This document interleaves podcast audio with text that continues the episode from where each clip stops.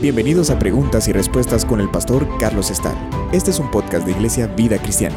Puedes enviar tus preguntas al correo preguntasbiblicas@vidacristiana.org.gt. Nos preguntan bíblicamente cómo debe ser tratada una persona que sufrió abuso sexual desde la infancia. Bueno, el efecto de esto es, es devastador, pero el, el, resultado se refleja de maneras muy diferentes, muy diversas, según la persona.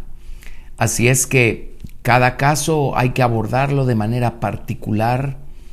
Eh, necesitamos tener mucho amor y mucha paciencia con las personas que han sufrido de esta manera desde pequeños y entender pues que esa es la causa de mucho de las actitudes que van a reflejar más adelante cuando hayan crecido estas personas. Hay personas expertas, profesionales que pueden lidiar eh, de una manera bastante completa con el aspecto emocional de, este tipo de abuso. Eh, también están los médicos, porque en muchos casos habrá que eh, lidiar también con el aspecto físico o con las uh, consecuencias físicas o médicas de esto. Pero luego está el lado espiritual.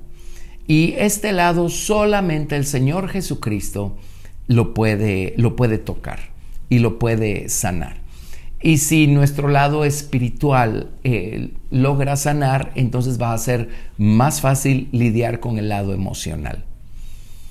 La salvación es lo primero que debemos perseguir.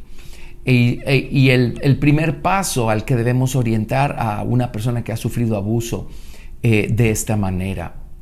Muchas veces en su mente va a estar la duda de si eh, Dios los ama, entonces ¿por qué permitió que pasaran estas cosas? Bueno, no vamos a discutir eso, pero eh, tenemos que conducirlos a Cristo y enseñarles a que fuera del Señor Jesucristo no hay una verdadera respuesta y no hay verdadero consuelo para el ser humano. Lo primero que necesitamos es la salvación. A través de la experiencia de la salvación, cuando nosotros venimos y reconocemos nuestro estado y eh, todos somos pecadores y todos necesitamos ser reconciliados con Dios el Padre por medio de la sangre de Cristo. Cuando reconocemos esto y recibimos a Jesús en nuestro corazón, cuando le abrimos las puertas y le permitimos limpiarnos de pecados, ya dimos el primer paso hacia la restauración de nuestra vida. Solo el hecho de experimentar la salvación nos hace tener una experiencia con el amor de Dios.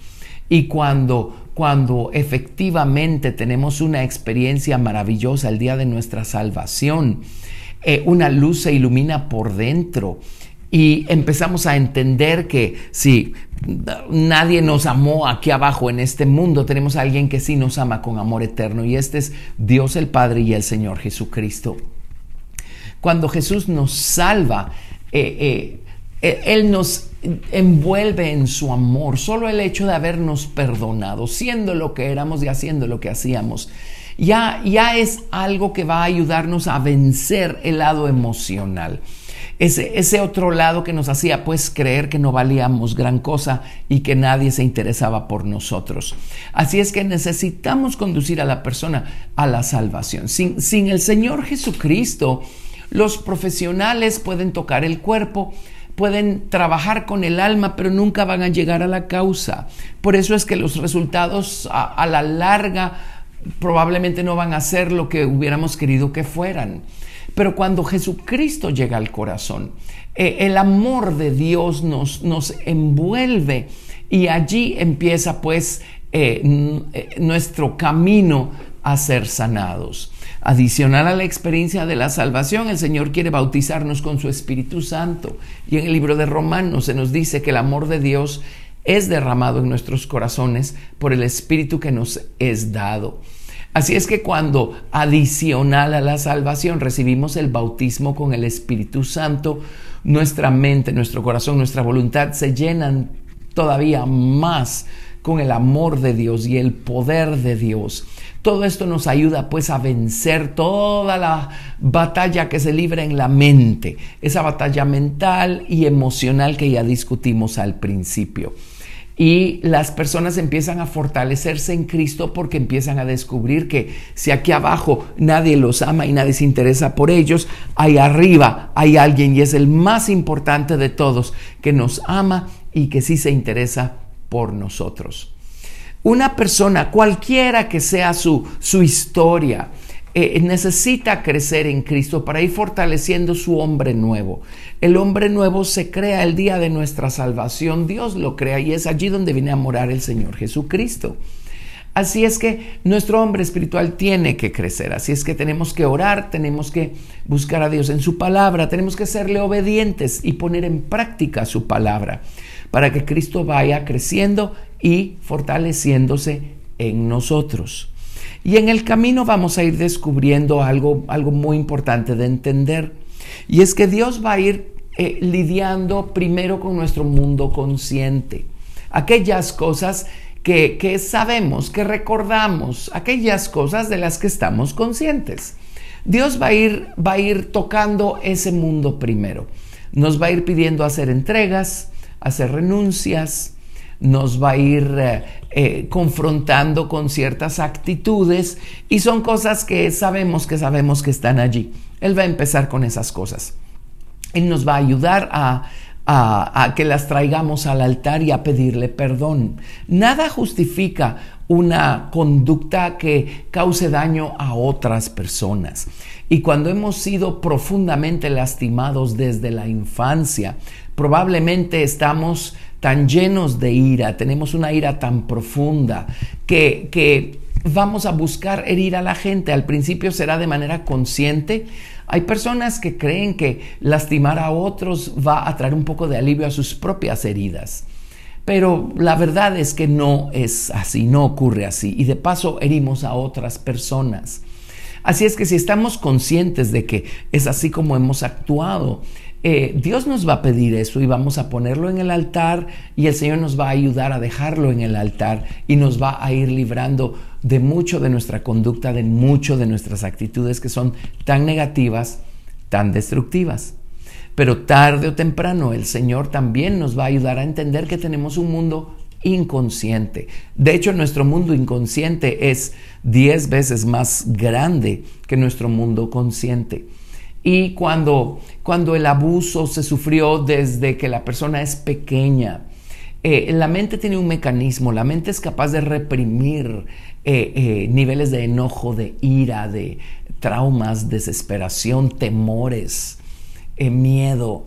La mente es capaz de reprimir eso. En otras palabras, conscientemente la mente puede llegar a olvidar experiencias muy traumáticas que tuvimos al principio, pero el problema es que reprimirlas no es eliminarlas, solo las empujamos al inconsciente. Entonces, por eso es que a veces estamos en situaciones eh, de las que perdemos el control y de repente reaccionamos de una manera tremenda, eh, con mucha ira, con mucho enojo, con mucho odio, con mucha rebeldía.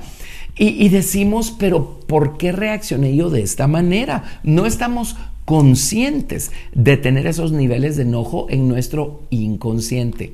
Pero hay, hay situaciones, ocasiones, personas que con su imprudencia eh, activan lo que hay en nuestro inconsciente y allí es donde sale una, una, un maremoto, una inundación tremenda de, de, ira y de enojo y herimos y, decimos cosas y, malas palabras y blasfemamos y todo aquello y decimos, ¿y esto de dónde salió? Pues una vez Jesús eh, trabaja con nuestro mundo consciente, tarde o temprano, eh, va a empezar a trabajar en nuestro mundo inconsciente. Así es que cuando estemos expuestos a algo que va a exponer lo que tenemos en las profundidades de nuestra voluntad, también es porque el Señor quiere que las traigamos al altar y, el Señor también quiere limpiarnos con su preciosa sangre de, de esas profundidades, de esas cosas. Quiero eh, explicarles un principio que aparece mencionado tres veces en el libro de Isaías. Y claro que hay un contexto, claro que habla de la restauración de Israel en su momento, etcétera, en algunos de estos versículos, pero toda la escritura es inspirada por Dios y útil eh, a fin que el hombre de Dios sea perfecto, enteramente preparado para toda buena obra. Eh, eh, toda la escritura es útil para enseñar, redarguir, corregir e instruir. Así es que hay una aplicación para nosotros en toda la escritura. Si nos vamos a Isaías 51, verso 3, leemos lo siguiente. Ciertamente consolará Jehová a Sión, consolará todas sus soledades. La palabra soledad aquí significa sequía, desolación, ruina. Y dice, y cambiará su desierto en paraíso. La palabra paraíso aquí es Edén en idioma hebreo. Y su soledad, la palabra soledad aquí significa esterilidad, un desierto sin vida.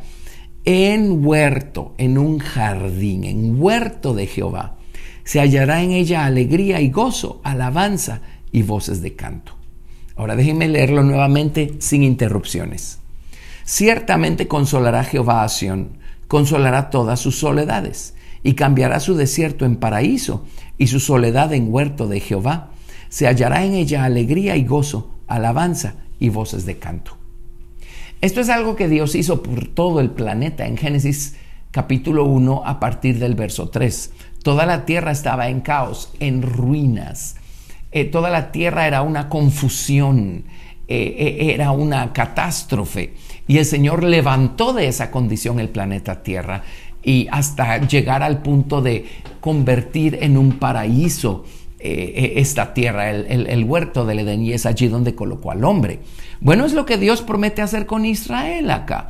También el día que Dios ah, haga volver a Israel a Jesucristo, el día que ellos reconozcan que Jesucristo es el Mesías y se vuelvan a Él. Pero igualmente, esto es lo que Dios busca hacer en todos nosotros los creyentes. Él promete cambiar nuestro desierto, nuestras ruinas, nuestra desolación en un Edén, en un paraíso. Nuestra soledad, nuestra, nuestro desierto sin vida en huerto de Jehová o en un jardín de Jehová y llenarlo de alegría, de gozo, de alabanza y de voces de canto. Todos nosotros tenemos lugares arruinados, lugares que se arruinaron a causa del pecado, el nuestro propio y pues a lo mejor fuimos eh, el blanco o el objeto de las ofensas y del pecado y de las iniquidades de otras personas y así abusaron de nosotros. Eh, nuestra, eh, un lado de nosotros quedó totalmente arruinado. Cuando Jesucristo llega al corazón, Él empieza a restaurar aquello que estaba arruinado, en ruinas, en desierto, en caos, en confusión. Pero eh, con la salvación el proceso comienza. Pero el Señor quiere completar, quiere perfeccionar ese proceso en nosotros y quiere convertir nuestra ruina en un Edén. Así es que sí es posible que esto ocurra. Para ello, el Señor necesita llegar hasta la causa la causa de aquello que convirtió nuestra vida en un desierto, en, una ruina indistinguible, eh, para convertirlo en un paraíso. Entonces, necesitamos entender un tremendo, tremendo principio acá. Si, si entendemos bien el espíritu de profecía y analizamos toda la profecía que hay en las escrituras, vamos a descubrir que hay, hay, hay cosas la profecía ve hacia el pasado, así como ve hacia el futuro. Eh, por ejemplo, Isaías, Jeremías, Ezequiel, ellos vieron hacia el futuro, la ruina que vendría sobre Israel si ellos no se arrepentían. Bueno, pues no se arrepintieron, vino la ruina y la destrucción sobre ellos. Pero, por ejemplo, Moisés, Moisés fue quien escribió el libro del Génesis. Eh, ¿Cómo supo Moisés cómo ocurrieron las cosas si él en un sentido no estuvo allí?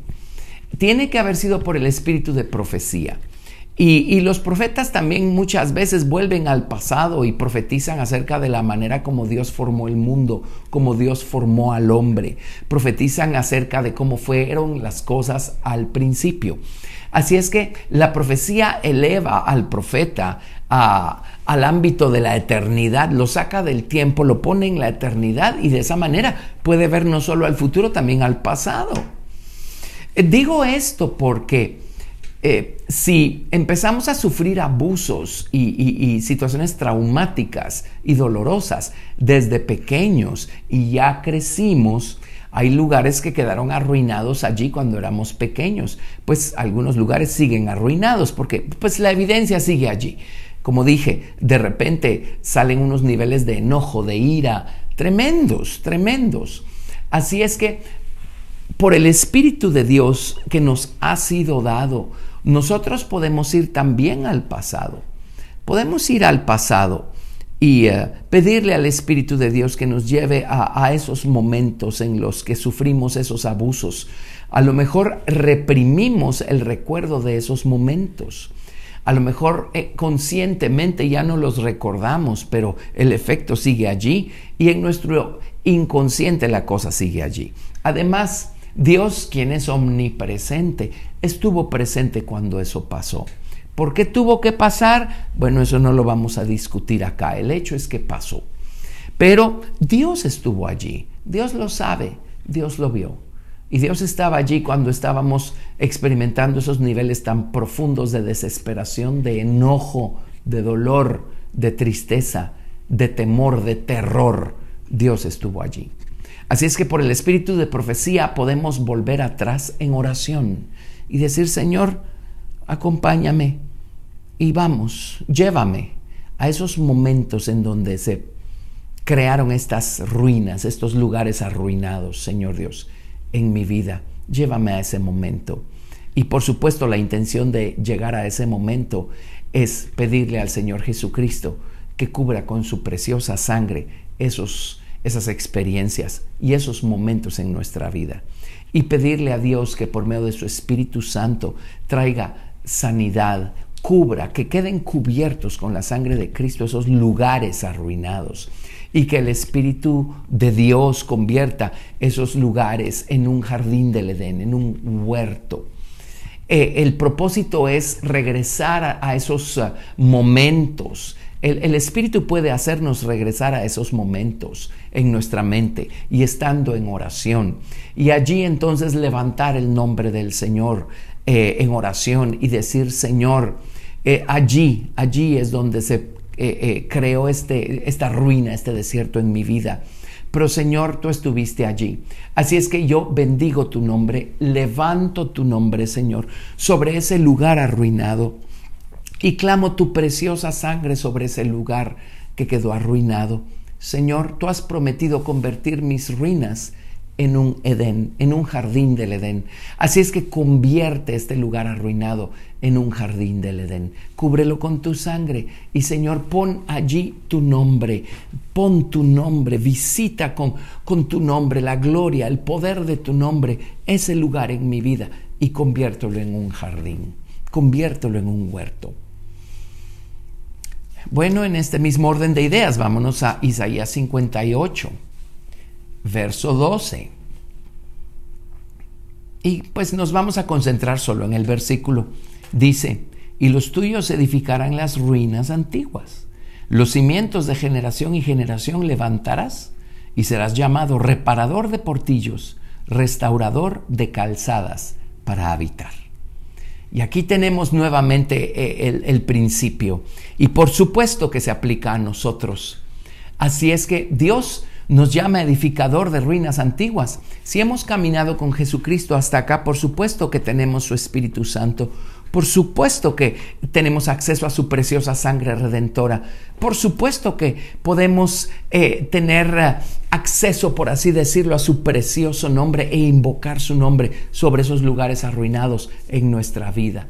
Así es que pidámosle a Dios por medio de su Espíritu que en oración nos lleve a esos momentos, a esos lugares. Y pidámosle cubrirlos con su preciosa sangre e invoquemos allí el nombre del Señor Jesucristo. Él va a cambiar esas ruinas en paraísos. Y luego tenemos Isaías 61. Voy a leer desde el verso 1 porque pues en, en, Lucas capítulo 4 Jesús citó esto, por supuesto, Él es quien viene a cumplir esto. En Isaías 61.1 dice, El Espíritu de Jehová el Señor está sobre mí, porque me ungió Jehová. Me ha enviado a predicar buenas nuevas a los abatidos, a vendar a los quebrantados de corazón, a publicar libertad a los cautivos y a los presos apertura de la cárcel, a proclamar el año de la buena voluntad de Jehová y el día de venganza del Dios nuestro, a consolar a todos los enlutados, a ordenar que a los afligidos de Sión se les dé gloria en lugar de ceniza, óleo de gozo en lugar de luto, manto de alegría en lugar de espíritu angustiado, y serán llamados árboles de justicia, plantío de Jehová para gloria suya. Reedificarán las ruinas antiguas y levantarán los asolamientos primeros y restaurarán las ciudades arruinadas, los escombros de muchas generaciones. Aquí tenemos nuevamente esta promesa que se aplica 100% a nosotros. Así es que eh, dejemos que Jesucristo nos salve, nos llene con su Espíritu Santo. Dejemos que Él vaya creciendo en nosotros y vaya eh, eh, librándonos de todo aquello de lo que tenemos conciencia. Seamos honestos y confesémosle al Señor nuestras actitudes, nuestras reacciones. Eh, no nos justifiquemos diciendo, es que porque me hicieron es que hoy soy así. Pues sí es cierto, pero no, no nos justifiquemos porque de todos modos somos responsables de nuestras acciones, de nuestras reacciones. Nosotros seguimos siendo responsables de ser respondones o de lastimar a otros, de herir a otros, de ofender a otros. Por supuesto que hay una causa, siempre va a haber una causa, pero eh, eh, no nos justifiquemos. Y si el, el efecto de esa causa es que nosotros estamos hiriendo a otros, pidámosle perdón al Señor, seamos muy, muy honestos. Pidámosle perdón y, llevemos al altar esas actitudes, esas reacciones. A lo mejor somos muy retraídos, reprimidos. Eso también debemos llevarlo al altar. A lo mejor somos muy callados. Llevemos eso al altar. O a lo mejor somos explosivos. Pues eso es más fácil verlo para llevarlo al altar. Pero llevémoselo todo al Señor y pidámosle que nos limpie con su preciosa sangre. Todo eso es el efecto o el resultado o el fruto de estas ruinas y estos desiertos que hay en lo más profundo de nuestra voluntad, de nuestro corazón. Luego, pues, eh, crezcamos en Cristo y, pidámosle al Señor que por medio de su Espíritu nos ayude a, a, trasladarnos a esos momentos en nuestra vida para poder allí clamar la sangre de Jesucristo, levantar su precioso nombre confesar allí que Él siempre estuvo allí, Él, no perdió el control de nuestras vidas. Hay una causa, hay una causa. Eh, levantemos el nombre del Señor allí y digámosle, Señor, ahora con tu precioso nombre convierte en un paraíso todos estos lugares asolados, arruinados, destruidos que hay en mi vida y sáname. El Señor quiere sanarnos no solamente eh, del efecto o librarnos del efecto o del fruto, el Señor quiere sanarnos de la causa. Y eh, la Biblia dice que todo árbol que da mal fruto es cortado y echado en el fuego. El Señor pues no solamente quiere lidiar con el mal fruto que está dando la causa o el mal árbol, el Señor quiere arrancar el árbol también. Es otra analogía que tenemos bíblica eh, que es paralela a esta otra, ¿verdad? El Señor quiere convertir nuestros lugares arruinados en paraísos. Así es que sigamos dejando que Dios trabaje con nosotros hasta, hasta arrancar el árbol de allí, de raíz, para que ya no dé más mal fruto, o hasta que el Señor convierta en un paraíso nuestros lugares arruinados y eh, nuestro paraíso esté tal y como dice en Isaías capítulo 51, verso 3, lleno de alegría, gozo, alabanza y voces de canto. A través de Jesucristo sí tenemos la respuesta. Gracias por escuchar Preguntas y Respuestas con el pastor Carlos Estal.